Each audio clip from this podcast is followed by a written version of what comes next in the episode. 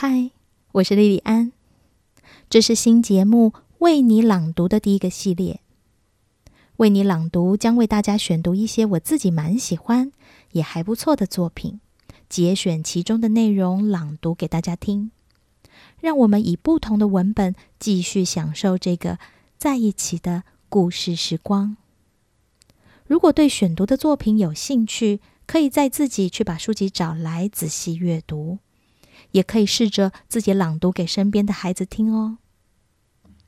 为你朗读的第一个系列将要为大家介绍的是由小树文化出版的故事，是教养的魔法棒，作者是 Susan Perro，由张淑瑜翻译。以下节录作者 Susan Perro 的导读内容：故事的疗愈之光。让孩子回归平衡的生活。Susan Perro，我第一次体验到故事对孩子具有神奇效果的时候，仿佛感觉到黑暗中出现了一道曙光。撰写此书的目的有两个，不仅想与你分享这些故事之光，也想帮助你写出自创的疗愈性故事。本书各个章节中，我收集了许多现代与传统故事，也加入自己创作的故事。这些故事充满了想象力，可以帮助孩子改变不良行为或状态。教师、父母、幼儿工作者和儿童治疗师也能从中学到如何针对儿童的失序行为创造疗愈性故事。这些故事适用于三到八岁的儿童，然而故事经常发挥意料之外的作用。像一些为儿童而写的故事，有时候也能使青少年和成人发生很大的转变。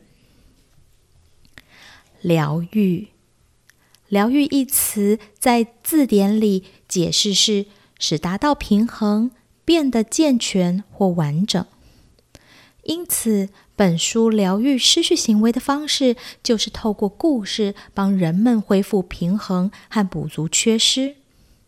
如果你受到了启发，希望写出自己的疗愈性故事，请参考本书的故事创作模式。这个创作模式包括三种架构：隐喻、情节和解决方案。在这个创作模式中，隐喻以充满想象力的方式帮助听者与故事建立连结，具体化负面的失衡状态以及正面的平衡状态。随着故事发生，情节会升起张力，进入失衡的状态，最后会跳脱这种状态，进入健康而正面，并非引起罪恶感的。解决方案，在人类历史上许多传统文化中，部落或社群的睿智长者也身兼导师。他们天生就会利用隐喻和故事来教育孩子，透过有智慧的故事引导和启发孩子的行为，开启孩子的想象力，以正面肯定的方式与孩子沟通。本书就是想重启人们运用隐喻和故事。以上就是节选的导读内容。接下来，我们就一起来期待《故事是教养的魔法棒》里面的魔法吧。